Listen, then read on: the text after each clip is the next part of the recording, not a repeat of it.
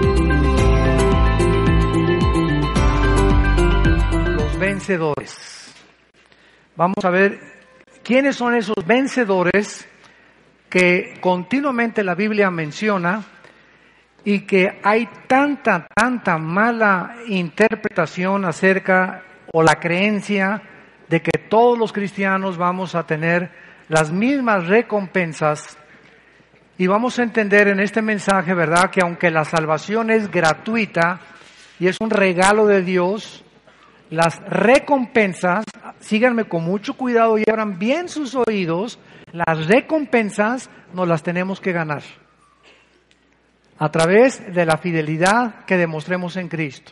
Entonces, una cosa es entrar al cielo, que es gratuito, y otra cosa es, ya estando en el cielo, la posición que tú y yo vamos a tener, dependiendo de las coronas que te hayas ganado mientras estás aquí en la tierra a través de tu fidelidad en la obra de Dios.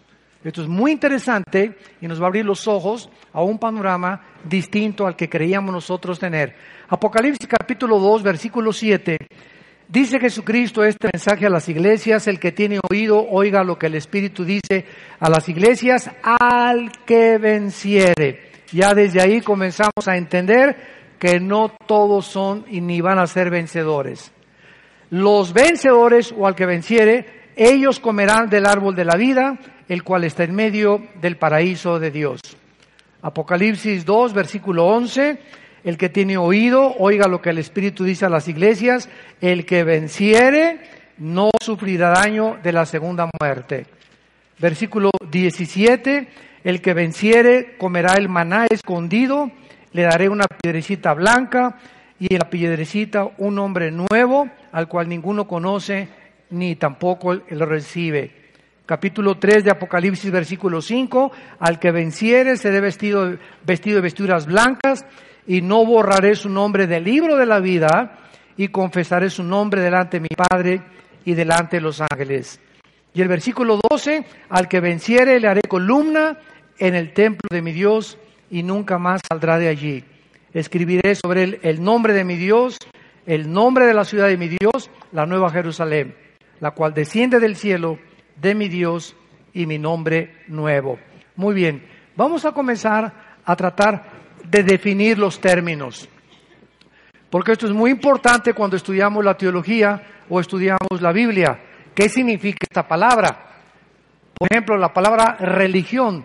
Ustedes pregúntenle a cualquier periodista, a cualquier medio de comunicación, a cualquier escritor, ¿quién es una persona religiosa o qué significa religión? Y te van a contestar todo aquello que esté asociado con Dios. Y tú le puedes contestar inmediatamente para manifestar la grande ignorancia de las raíces etimológicas de la palabra religión. Les, tú les contestas, ¿y que del budismo? ¿Qué te va a contestar? Es una religión atea. Los budistas no creen en Dios. Entonces, ¿cómo es posible que usted me esté diciendo que tiene que estar Dios para ser considerado religión? Entonces, desgraciadamente, ¿verdad? El mismo mundo que vivimos a nuestro alrededor usa y acuña frases o hace propagandas diferentes acerca de las palabras. La palabra religión viene del latín re, que significa regresar o volver a, y ligos, ligar o unir.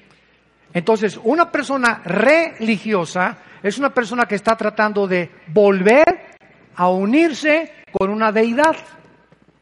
Y por eso todas las religiones, ya sea el Corán, Alá, el, este, los, los Vedas, el Ramayana, eh, los hindúes, ¿verdad? el judaísmo, etcétera, etcétera, son religiones que están a través de buenas obras y a través de muchos sacrificios tratar de el alma humana traer la eternidad de Dios, buscando la forma de quitar esta conciencia de culpa que tengo y dar dinero, hacer algo como el mismo Al Capone, ¿verdad? En los 20, 30 que se disfrazaba de Santa Claus en Navidad para regalar de dulce a los niños y en enero comenzaba a matar a más de 500 personas.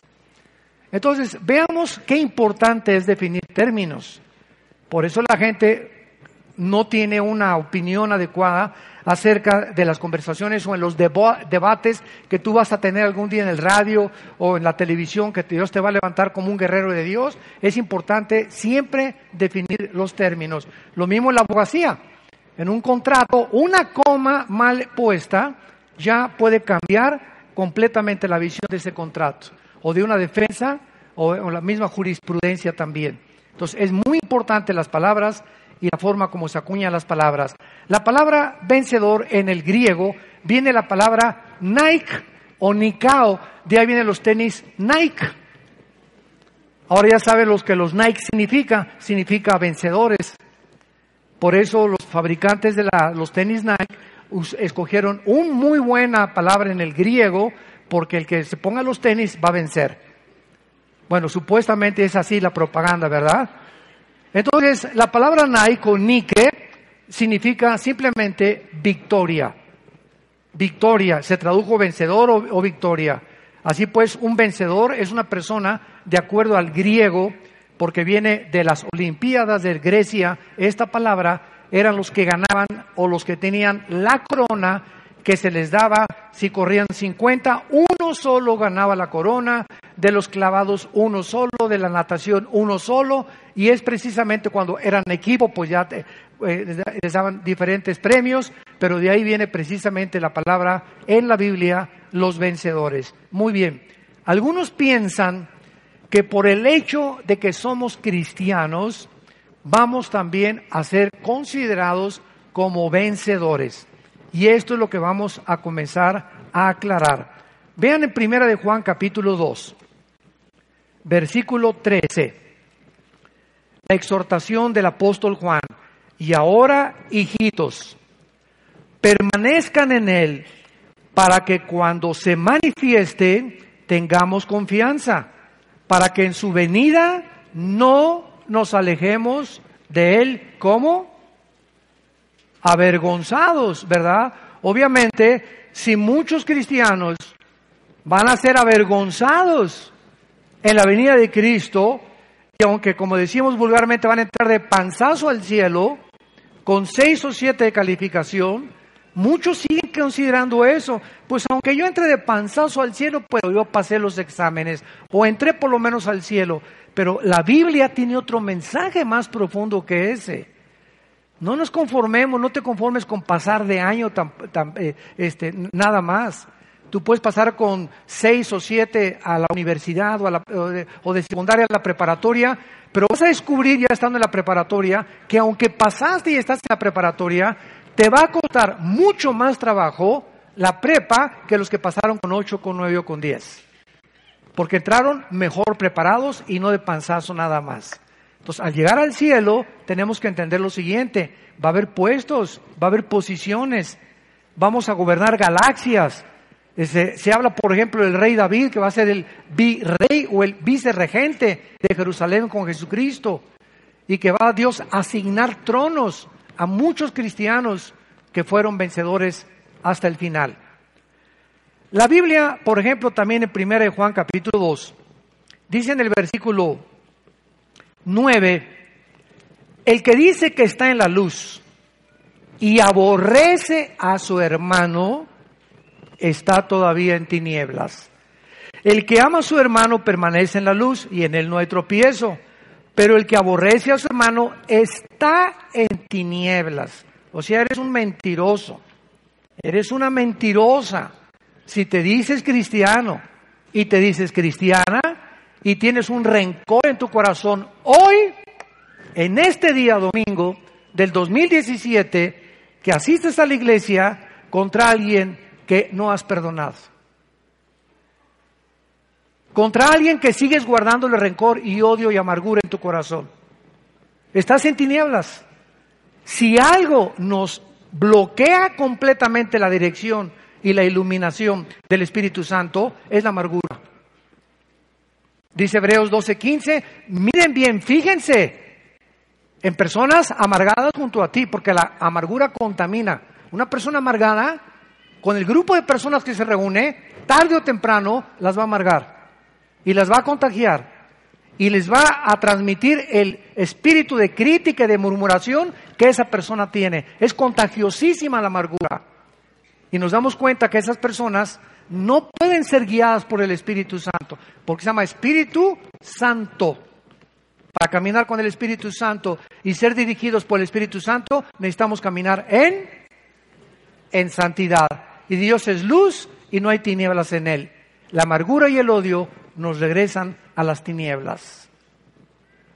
Y dice el versículo 11, el que aborrece a su hermano está en tinieblas y anda en tinieblas y no sabe a dónde va porque las tinieblas le han cegado los ojos.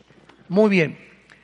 La Biblia menciona entonces, ¿verdad?, que el odio, la amargura, etcétera, etcétera, nos van a bloquear no solamente en esta vida de dirigir, eh, ser dirigidos por el Espíritu Santo, sino imagínate que voy a temblar otra vez y cuando te caiga esa tabica o esa losa en la cabeza y, nos y te despacha al otro mundo, nos despacha al otro mundo, que tú te mueras amargado.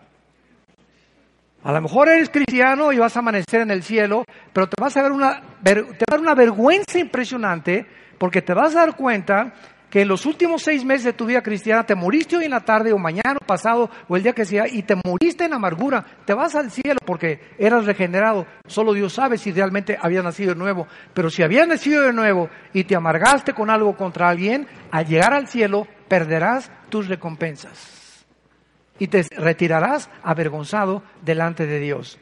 Vean, por ejemplo, en Hebreos capítulo 6, versículo 11 y 12, la exhortación que continuamente se hace y que muchas veces pasamos desapercibidos ante estas exhortaciones. Dice Hebreos 6, 11 y 12, pero deseamos que cada uno de ustedes muestre la misma solicitud hasta cuando o sea, es padre arrancar, ¿verdad? Dice cristiano y están los nuevos convertidos y, ah, quiero testificar al Señor y quiero ser pastor o quiero irme misionero y quiero ir a, ayudar a Juchitlán a las personas, etcétera, etcétera. Dios desea que esa pasión y ese amor que estás comenzando a sentir la mantengas y le sigas echando gasolina a tu vida espiritual. Que no solamente te arranques y tenga un torque tu carro, tu Mustang Shelby, de 10 segundos, ¿verdad? En 200, 300 metros, sino que mantengas el ritmo durante toda tu vida y eso es lo difícil. Porque es muy fácil arrancar y esto y el otro, y, pero mantener el ritmo y mantener tu relación con Dios, eso es lo que Dios quiere que nosotros podamos tener en cuenta. Porque dice la Biblia, para plena certeza de la esperanza, a fin de que, versículo 12, no se hagan perezosos, sino imitadores de aquellos que por la fe y la paciencia heredan las promesas. Hay más de ocho mil promesas para tu vida y mi vida en la Biblia. Es lo que se considera hace algunos años, que hay más de ocho mil promesas en la Biblia. Y la única forma de poder recibir esas promesas es a través de continuar confiando en Dios, la fe. Y sin fe es imposible agradar a Dios. Ahora bien, la Biblia también usa el término heredar. Ustedes saben muy bien que dice la Biblia que somos herederos, ¿verdad?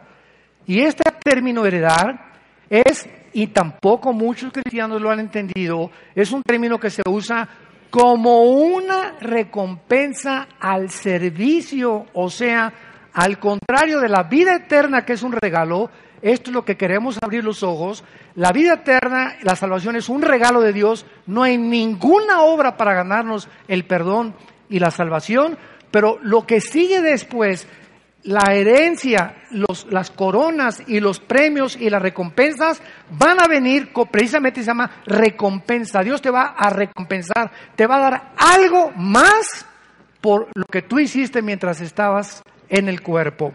Vean, por ejemplo, segunda de Timoteo, capítulo 4, eh, versículos del 6 al 8, lo que Pablo dijo antes de morir. Aquí está Pablo ya listo para morir y dice Pablo en 2 de Timoteo capítulo 4, versículo 6, porque ya estoy para ser sacrificado. Y el tiempo de mi partida está cercano. He peleado la buena batalla. He acabado la carrera. He guardado la fe. Por lo demás, o sea, por haber peleado la buena batalla, por haber acabado la carrera y no haberse quedado a la mitad de la vida cristiana, y por haber hasta el final de su vida se mantuvo confiando en Dios, guardando la fe, me está guardando. ¿Qué corona? Esa corona es solamente para los que pelearon la buena batalla, para los que corrieron la carrera, para los que hasta el final de sus vidas fueron fieles hasta la muerte. Y dice la Biblia, y no solamente el Señor me dará esa corona, sino también a los que aman su venida. ¿Cómo podemos saber quiénes somos los que amamos la venida de Cristo? Primera de Juan 3:3. Todo aquel que tiene esta esperanza se purifica a sí mismo. Si tú eres una persona que cada día tienes una pureza sexual, más limpia y más limpia y más santa y más santa y más transparente y más limpia delante de Dios, es porque amas que cuando venga Cristo no te haya en pecado. Es porque amas a Cristo y sabes que te puedes morir en la tarde o mañana en la noche y Dios Santo, Jesús, María y José y el burrito que los acompaña, que no me agarre de bajada cuando venga la muerte a mi vida. Porque aunque voy a entrar al cielo, vamos a ver ahorita las recompensas tan grandes que Dios tiene para aquellos que son fieles hasta la muerte. Vemos otros en segundo lugar que la Biblia nos muestra en Apocalipsis capítulo 2, como ya lo leímos, que muchos van a participar del árbol de la vida. Qué extraño. Porque el árbol de la vida desapareció. ¿Se acuerdan ustedes en Génesis capítulo 3 eh, cuando los eh, eh, Adán y Eva, la primera pareja humana, les dijo Dios, ¿saben una cosa? Que a esa dirección ya ustedes no pueden entrar al huerto. El huerto de Dios, el huerto del Edén es para gente perfecta. Ustedes están en estado imperfecto, no pueden estar en un medio ambiente perfecto. Entonces, para el huerto es para la gente perfecta, para la gente madura. Ustedes fuera del huerto de Eva. ¿Por qué? Porque no pueden regresar al árbol de la vida. ¿Qué era el árbol de la vida?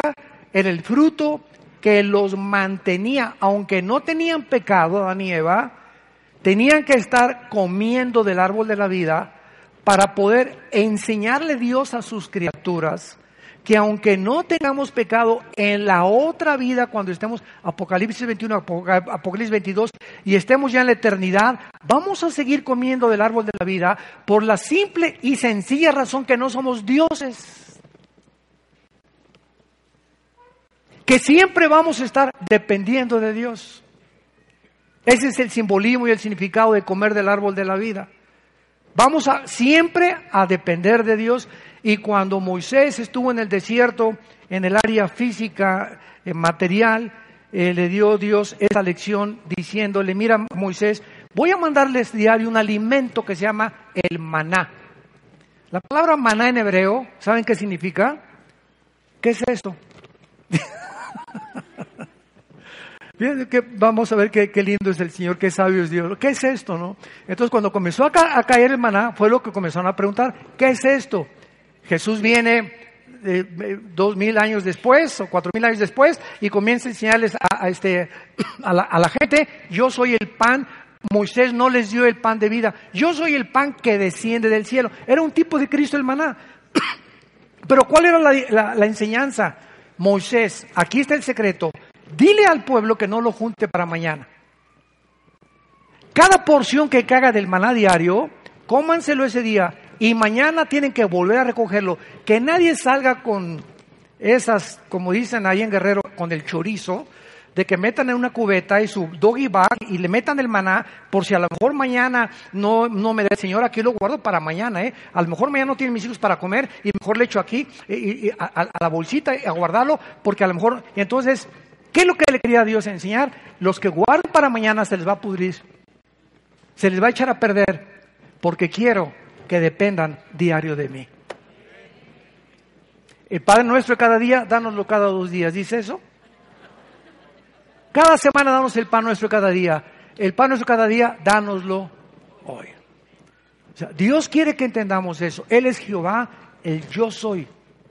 El que cada día provee, no te preocupes para mañana, dice en Mateo capítulo 6, cada día traerá su afán. Ya tienes demasiados problemas hoy para preocuparte por los de mañana. Confía en mí. Descansa hoy, sé contento, ahorita salte a comer tus chiles con relleno ahí, chiles rellenos, vete a los tacos de canasta, vete a donde quieras a comer, disfruta tus nietos, están chiquitos, juega con ellos el juguete, ve, ¿verdad? Lo que, lo que tú quieras, una película cristiana, disfruta la vida con tu esposa, etcétera, etcétera. Mañana es otro día, mañana a lo mejor vuelve otra vez la temblorina. Nadie sabemos. Esa es la razón por la cual Dios dice que vivamos cada día nuestros días y que no estemos con estrés ni con preocupación, porque Él es el que va a proveer para mañana. Y esa es la razón por la cual nosotros tenemos que confiar en Dios, que no podemos depender solamente de creer que es la fe para el día de mañana o para el día de pasado mañana. Tenemos cada día que mantenernos.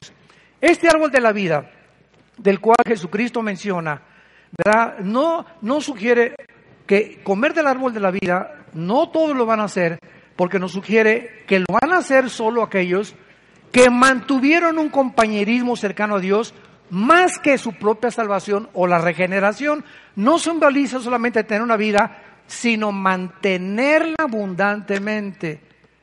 Queremos que mantengan la misma solicitud hasta el fin para plena certeza de la esperanza. Es que ayer hablé en lenguas, ayer fue ayer, ya quién sabe se fueron para el otro lado las lenguas. Ayer fui a repartir dulces a los niños, ayer fui a los centros de acopio y estuve hasta las 12 de la noche. Ya pasó otro día, hoy es otro día. ¿Qué estás haciendo hoy? Lo que hiciste ayer, lo que hiciste antier, ya se te está apuntando, pero si llega el momento en que tú te mueres y te agarra Dios en pecado, escúchame esto, las cosas buenas que hiciste y lo que repartiste, y las medicinas, y los asilos que construiste, y los orfanatorios que construiste, no te, no te serán tomados en cuenta. Efesios, eh, Apocalipsis 2 del 1 al 4. Esto es, esto es, es una revelación tremenda, ¿eh? A mí me, me cimbró.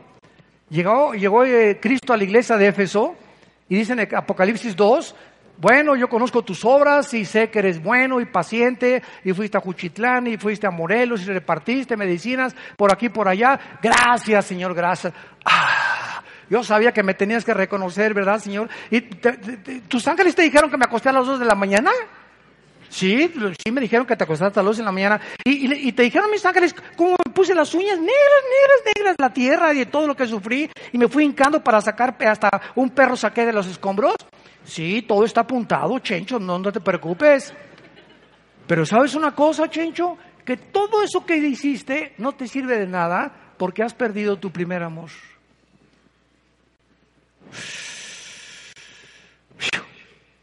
Esto nos hace pensar profundamente. ¿eh? Has perdido tu primer amor. O sea, qué bueno que hiciste todas esas cosas, pero sabes una cosa, lo más importante es la energía del espíritu. La carne es bien consagrada. Hay personas que te ganaron, Chencho, que se en un monasterio y se acuestan en camas de piedra. Y se pegan con, con, con nopal en la espalda y se sangran. Y se van de rodillas durante 15 días pidiendo precisamente que por favor Dios veme el sacrificio que estoy haciendo para que tengas misericordia de mí. Te ganaron, Chencho. No es por ahí, no es por sacrificios. Es por la motivación por lo que tú lo hiciste. Y si lo hiciste solamente porque hay la bondad en el corazón humano, pero realmente tú no tienes una relación conmigo, todas tus obras son como trapos de inmundicia. Virgen del Socorro. Está tremendo, ¿verdad? ¿Cómo nos engañamos? Ahora, si tú hiciste todas esas cosas que tú hiciste y al mismo tiempo que estás haciendo todas esas muy buenas obras, porque son obras, ¿verdad?, eh, altruistas y son buenas, mantienes tu relación conmigo, uff, no te, no te la vas a acabar de los recompensas que vas a tener.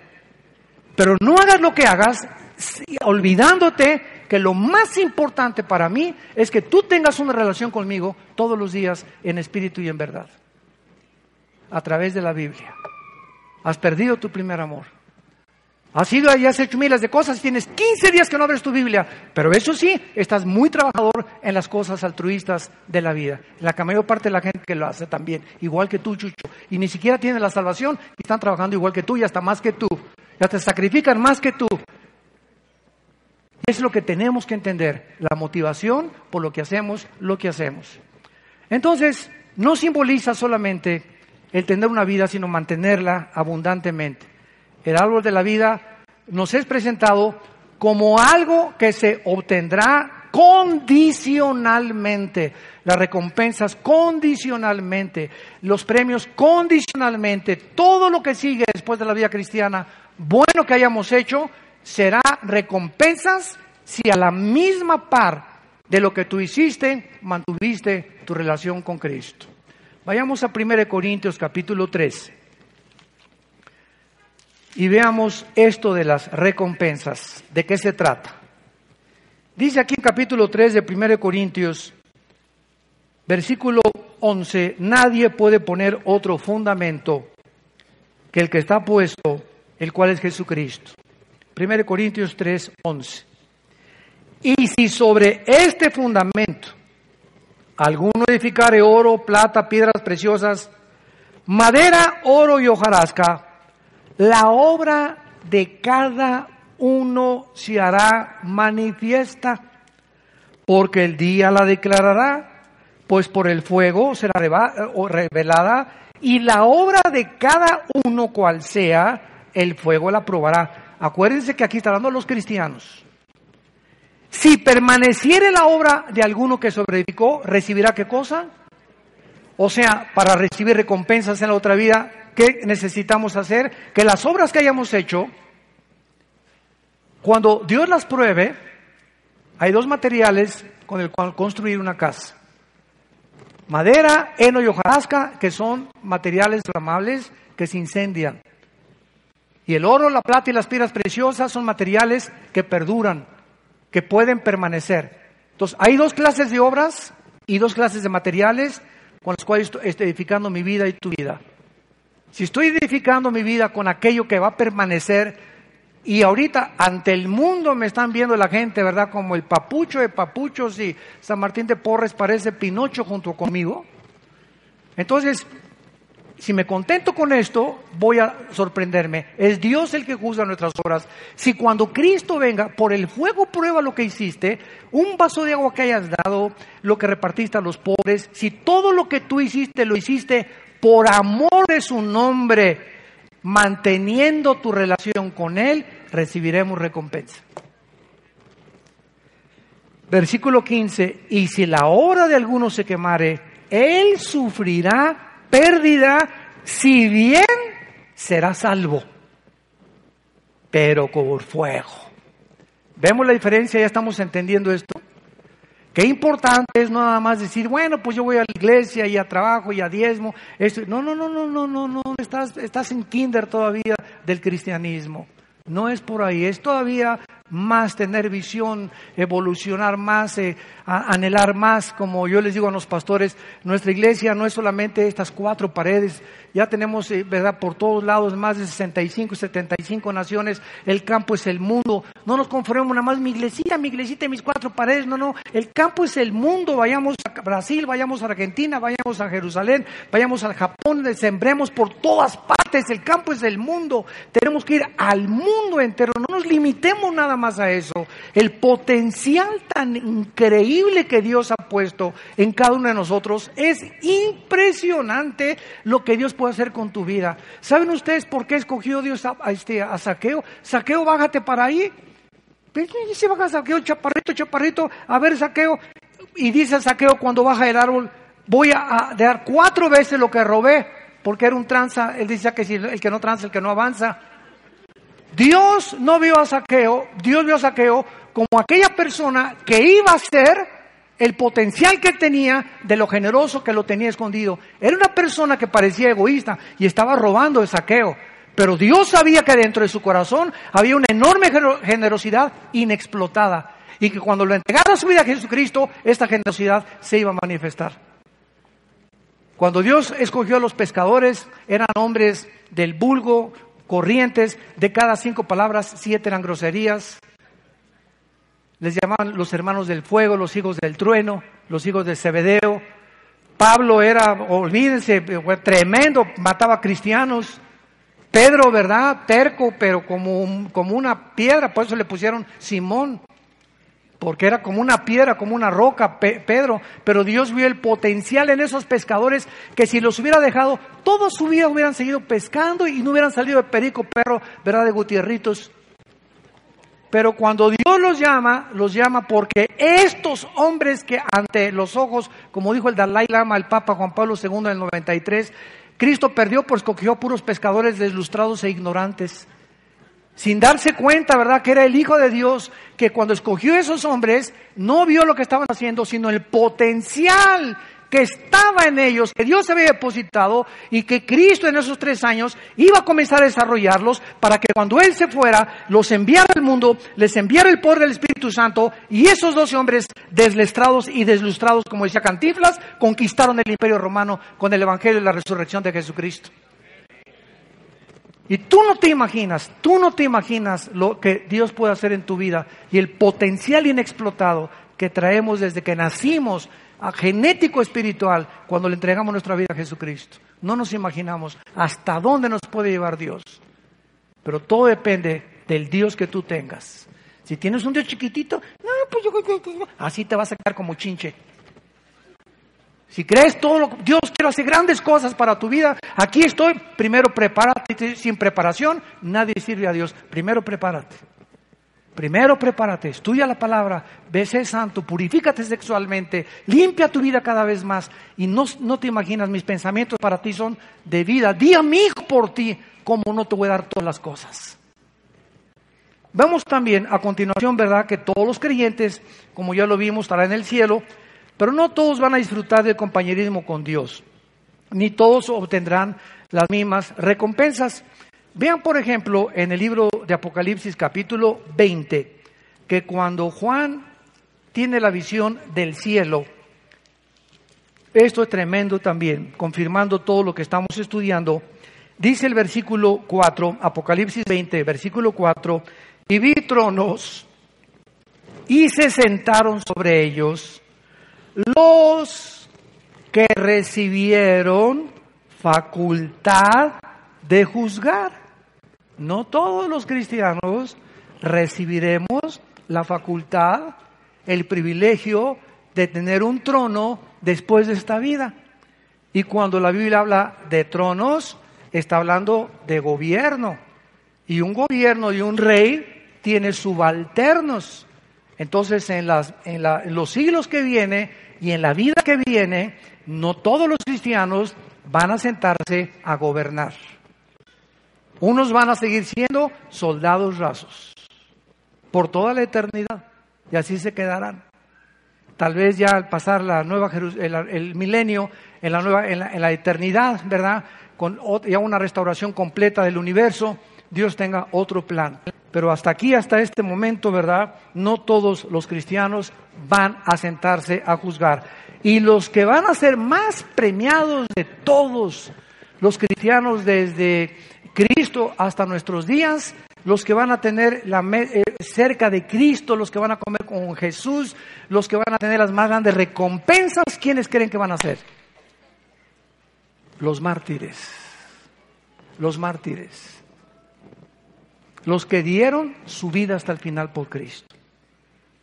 Todos esos cristianos cópticos de Egipto que ISIS está matando en Libia, los ponen en el mar vestidos de anaranjado, los han visto, y que les cortan aquí, ¿verdad? Esos hombres que les cortan aquí el cuello y que están precisamente por ser cristianos, ISIS los está torturando y matando, Esos hombres a través de toda la historia, los mártires, los que han dado su sangre hasta el día de su muerte por Cristo, serán los más grandes recompensados por Dios. Por eso cuando Esteban, el primer mártir de la iglesia en Hechos capítulo 7, fue matado a pedradas, ¿se acuerdan lo que pasó? Lo agarraron los fariseos no soportaron que les diera esa cátedra de, la, de historia del Antiguo Testamento, desde Abraham hasta los días en que ellos se sintieron culpables, lo mataron a él y podíamos preguntarnos, oye Dios, pero Esteban tenía 22 años, hubiera sido un buen evangelista, hubiera sido un buen predicador, hubiera sido un gran maestro, un gran, hubiera levantado iglesias impresionantes por el mundo entero. Sin embargo, Dios se lleva a Esteban a los 21 años, 22 años de edad. Podríamos pensar es un desperdicio, ¿verdad? Pero los caminos de Dios no son nuestros caminos. Y lo que nosotros pensamos, Dios no lo piensa igual que nosotros. Oye, pero ese niño, ¿por qué se fue a los seis años y se murió? Esos niños que se murieron en la escuela Repsamen, aquí en el temblor, ¿verdad? Pobrecitos de 10, 11 años. Todos esos niños que murieron a esa edad no van a sufrir nada de lo que nosotros hemos sufrido, ni hambre, ni que el gobierno, ni que ah, este, eh, falta de agua, ni corrupción, ni pobreza, ni tristeza, ni cánceres, ni de repente se, se acostaron, estaban ahí sentaditos y en segundos están ante la presencia de Jesús, porque Jesús dijo, vengan a mí los niños, porque Dios es el reino de los cielos. Todos nosotros hubiéramos querido y anhelamos, ¿verdad? Pues ojalá que se quede ese niño, que pero sabe una cosa, Dios no piensa igual que nosotros. Y dice la Biblia en el Salmo 116, bienaventurados y Dios tiene en estima a los que mueren en su nombre. Dios es de alta estima morir en el nombre de Jesucristo. Y todos los niños que mueren se van al cielo inmediatamente con Jesús. Ya no van a estar aquí sufrir jamás lo que tú y yo estamos sufriendo ahorita. Entonces, cuando comenzamos a cambiar nuestra perspectiva de las cosas, nos damos cuenta que muchas veces Dios, en su misericordia, prefiere llevarse a miles de infantes y, no dejarlos en el mundo del basurero que estamos viviendo. Porque este mundo no funciona, ni va a funcionar hasta que regrese. La enseñanza de que todos los cristianos serán vencedores no tiene apoyo bíblico. Y vamos a, vamos a ver algunas razones y objeciones. En Proverbios capítulo 1, veamos que si todos seremos vencedores, no tendría caso la relevancia de las advertencias bíblicas que ya hemos visto, que muchos serán avergonzados, que sus obras serán pasadas por el fuego y van a sufrir pérdida, que mantenga la misma esperanza hasta el fin. Son puras advertencias. No perdamos nuestro galardón, porque no todos van a llegar como vencedores. En Proverbios 1, versículo 7, dice el rey Salomón, el principio de la sabiduría es el temor de Jehová. Los insensatos desprecian la sabiduría y la enseñanza. Muy bien, partiendo de esta base, espiritual, teológica, si tú eres cristiano, vives bajo el temor de Dios. ¿Qué es el temor de Dios? No es tenerle miedo a Dios. Una cosa es tenerle miedo a Dios que te aleja de Dios, el temor de Dios nos acerca a Dios. En el monte Sinaí, el pueblo le dijo a Moisés, no, no, no, no, no, sube tú, no queremos subir. Los truenos y los rayos nos han asustado. Dios es demasiado poderoso, no queremos que lo podamos servir todavía y le dijeron a Moisés, tú represéntanos y tú habla con Dios. Lo que es la religión, intermediarios.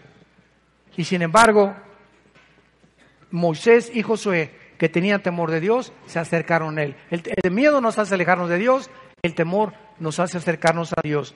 Ahora muy bien, si esto es así, tú oyes las palabras de exhortación. El otro día mi esposo y yo platicábamos con una persona cristiana y le estábamos diciendo, un cristiano verdaderamente nacido de nuevo es una persona que aguanta la disciplina, que aguanta cuando lo banquean. Ustedes no se imaginan cuánta cantidad de talentos hemos tenido en Vida Nueva, de guitarristas, de cantantes, de, servidores, de predicadores, de buenos maestros de la Biblia, pero todas estas personas brillaban por sus talentos y nosotros no tenemos que ver los talentos, sino el corazón. Y buscamos corazones de siervos. Entonces no me importa que tú me digas, mira, es el mejor guitarrista de Tlanepantla. Es más, le dieron el premio Grammy por ser el mejor guitarrista. Y está con ustedes, deberían sentirse orgullosos. Espérame tantito, no estamos buscando talentos, estamos buscando siervos.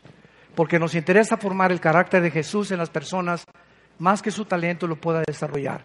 Muchas veces el talento llega a enorgullecer a la persona y hace que pueda fracasar en su vida espiritual. Entonces, esta persona con la que mi esposo y yo platicábamos, le decíamos, es que tienes un talento impresionante, ¿verdad? Eres buenísimo para esto y para esto, pero sabes una cosa, no te sujetas, no te sometes.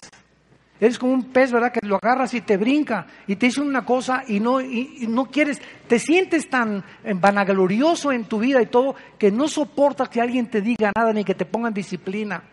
Y así no se puede trabajar con nadie. La única forma de trabajar con alguien es con la humildad.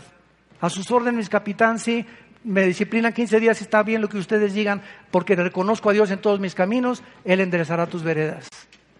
Mientras no reconozca que lo que está pasando viene de Dios, Dios no puede tratar con tu vida. Dice Proverbios capítulo 24, por cuanto llamé y no quisiste oír, extendí mi mano y no hubo quien atendiera, desechaste todo consejo mío, no quisiste mi reprensión, yo me reiré también en tu calamidad. Me burlaré cuando te venga lo que tú temes. Cuando venga como una destrucción lo que temes y tu calidad, calamidad llegue como un torbellino, cuando venga sobre ti tribulación y angustias, me llamarás y no responderé. Me llamarás y no responderé. Me buscarás de mañana y no me encontrarás. ¿Por qué, Señor? Porque aborreciste la sabiduría y no escogiste el temor de Jehová. Llega un momento en el que Dios dice, no me vuelvo a meter contigo. Pero sabes una cosa, es muy interesante. Pancho, Chencho, Carmelita, Gertrudis, Sinforosa. Algún día en tu vida vas a tener que llegar a un hospital, o vas a atravesar una tragedia, o va a venir un temblor, o una inundación, y todo lo que en el pasado yo te hablé y te estuve hablando y te di la oportunidad, cuando vengan estas cosas, tribulación y angustia y terremotos, inundaciones y meteoros que caen al cielo, entonces, por lógica, la naturaleza humana así reacciona. Ahora sí, Jesús, Dios mío. Ahora en el temblor había ateos que gritaban, Dios mío, Dios mío. Por el amor de Dios, qué hipocresía. Y tengo videos yo que me han mandado de ateos. Dios mío, se levantaron, ¿verdad? Santa Cachucha. El miedo no anda en burro, dicen en mi rancho. Cuando vengan esas cosas, entonces dice Dios, me vas a llamar. Y Dios mío, Dios mío, ¿sabes una cosa? No te voy a hacer caso. ¿Y por qué, Señor? Porque no es cuando tú quieres, es cuando yo te hablé. Cuando oigas su voz, no endurezcas tu corazón. No es cuando querramos. Hoy ahorita ustedes están escuchando esta voz por las redes sociales, lo están escuchando ahorita más de 135 mil personas de diferentes naciones del mundo. Todas estas personas están escuchando el mensaje, cada vez que tú ves la Biblia es Dios hablándote, regresa a mí, búscame y vivirás, vivirá tu corazón, te amo, di mi vida por ti en una cruz. Por favor, no endurezcas tu corazón, quita la amargura de tu corazón, saca el rencor de tu corazón, estima a los demás como superiores a ti mismo, sé humilde, humíllate. Yo exalto a los que se humillan, aplasto a los soberbios, habla y habla y habla a Dios para formar carácter en nosotros, pero llega el momento en que tú resistes, resistes, resistes, hasta que llega el momento que dice Dios, ya no puedo seguir contigo, no te puedo forzar. Y entonces cuando venga algo grave en tu vida me vas, yo sé que me vas a buscar y me vas a clavar porque así es la naturaleza humana, pero sabes una cosa, no voy a responderte, porque pasaste, te cruzaste la línea y ya no puedo yo tratar con tu vida, porque no es cuando tú quieres, es cuando yo te estoy llamando Hoy es el día de tu salvación. Y finalmente, vemos nosotros, en segundo lugar, que entonces todos seríamos coronados. Si todos somos vencedores, pues todos seríamos coronados. Y la Biblia nos habla claramente, ¿verdad? Que si somos todos vencedores, todos seremos recompensados, lo cual no es bíblico, ya lo vimos, que las que queme las obras de los que construyeron sobre materiales flamables como la madera en el hojarasca, no recibirán recompensa, aunque serán salvos. Que muchos llegarán al final, pero no van a ser vencedores, porque murieron en pecado, murieron completamente alejados de la comunión con Dios. Dice en 2 Corintios 5:10 que cada quien recibirá lo que hicimos mientras estábamos en el cuerpo, las buenas obras cuentan, un vaso de agua que demos, cuenta mientras lo hagamos para la gloria de Cristo. No para limpiar nuestra conciencia, no por motivos equivocados, no por la culpa que traemos del pecado, pues voy a hacer algo por Dios para que se fije Dios. Y avísele a Dios que, que di tanto al dinero y que vendí mi casa y di mi dinero a la casa, a la iglesia, ¿verdad? Pero no tienes una relación con Dios, no te va, no te va a ser tomado en cuenta. Entonces, es la motivación lo que Cristo quiere nosotros que podamos entender. Y finalmente, si todos somos vencedores, no habría posibilidad de fracasar no habría posibilidad de fracasar espiritualmente. Sin embargo, el Nuevo Testamento nos presenta otra realidad muy diferente que muchos cristianos pueden pecar, escúchenme muy bien, y cometer el pecado de muerte. ¿Cuál es el pecado de muerte? Vayamos a 1 Corintios capítulo 3, veamos dos o tres pasajes en la Biblia. ¿Qué es ese pecado de muerte? Que muchos cristianos, aunque son cristianos, lo cometen. ¿Y de qué se trata? Cuando llegas a un momento en el que Dios, al ver que de ninguna manera te vas a arrepentir, pero por ser su hijo y Dios al que ama disciplina y azota al que recibe por hijo, o sea, Dios azota al que recibe por hijo y lo entrena. Pero si tú a través de las palabras, es como los hijos, ¿verdad? Oye, Pepito, dije que no hicieras esto. No, Pepito, esta es la séptima vez que te dije que no hagas esto, por el amor de Dios. Le dices una, le dices dos veces y a la tercera, pau, pau, pau. ¿Por qué? Porque tú tienes que entender que a la voz de no es no.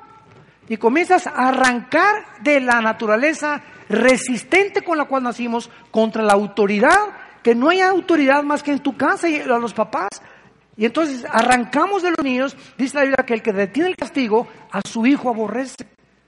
El niño necesita palabras de amor y abrazos de amor, pero necesita el pau, pau, pau de vez en cuando. Porque está la necedad arraigada en el corazón humano. Entonces, el pecado de muerte es el pecado cuando Dios ve que uno de sus hijos o una de sus hijas ya no tiene ninguna eh, posibilidad de poder arrepentirse, entonces Dios, escúchame esto, el pecado de muerte es que Dios te lleva a casa antes de tiempo. Sobreviene la muerte a tu vida antes de acabar tu misión.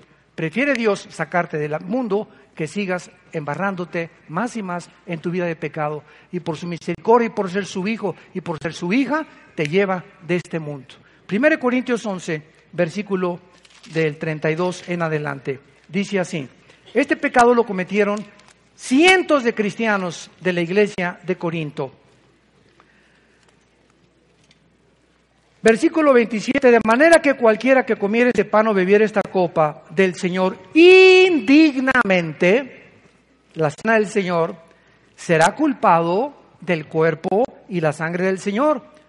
Por tanto, se pruébese cada uno a sí mismo y coma del pan y bebe la copa, porque el que come y bebe indignamente, subráyalo, sin discernir el cuerpo del Señor, juicio come y bebe para sí, por lo cual hay muchos enfermos y debilitados entre vosotros y muchos duermen.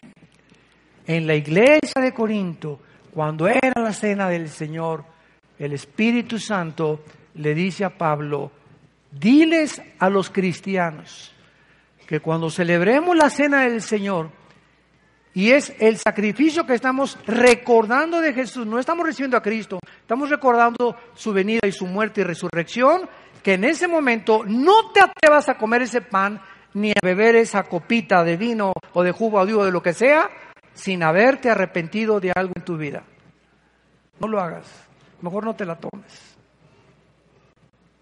Es el momento más solemne delante de Dios, la cena del Señor. En ese momento es la oportunidad del Señor, perdóname, hoy le puse el ojo de cotorra a mi esposa en la mañana, perdóname, les grité a mis papás, me salí sin lavar los trastes, soy una berrinchuda, anoche me permití que mi novia me pusiera sus manotas en mi cuerpo, cosa que yo no debo jamás ya volver a permitir, bla, bla, bla. Es el momento en que nos pongamos en serio con Dios. Y si no lo hacemos, estamos precipitando un juicio sobre nuestra vida. Entonces, muchos corintios murieron antes de llegar a la meta, antes de llegar al final. No terminaron la carrera, no perseveraron en la fe, nunca guardaron la vida eterna. Se los llevó Dios a casa antes de tiempo por haber muerto y haberse burlado de Dios del pecado no confesado. Veamos más pasajes en 1 Juan capítulo 5, para que tengamos mucho más apoyo sobre esta doctrina del pecado de muerte. Es la muerte física, no es la muerte espiritual, porque la salvación no se puede perder. Dice en 1 Juan capítulo 5, versículo 16. Si alguno viere a quién, no está diciendo a un incrédulo ni a un pagano, está hablando a los cristianos. Si tú ves a una persona que es cristiana cometer pecado que no sea de muerte, pedirá a Dios y Dios le dará vida. Esto es para los que cometen pecado que no sea de muerte. Hay pecado de muerte por el cual yo no digo que se pida. La pregunta es la que sigue. ¿Cómo saber cuando un hermano o cuando una hermana ha cometido el pecado de muerte? ¿Y cómo poder saber que Dios lo va a perdonar? Es muy fácil la respuesta. Por ejemplo, yo he orado muchas veces por muchas personas en mi vida a quienes amo, ¿verdad? Y a que, no sé, creía que eran cristianas. Y llega el momento en que cuando yo estoy orando, ya de ahí en adelante, ya no vienen a mi mente. Desaparecen de mi mente esas personas y de repente digo, hijo, tengo dos, tres meses que ya no oro por esa persona.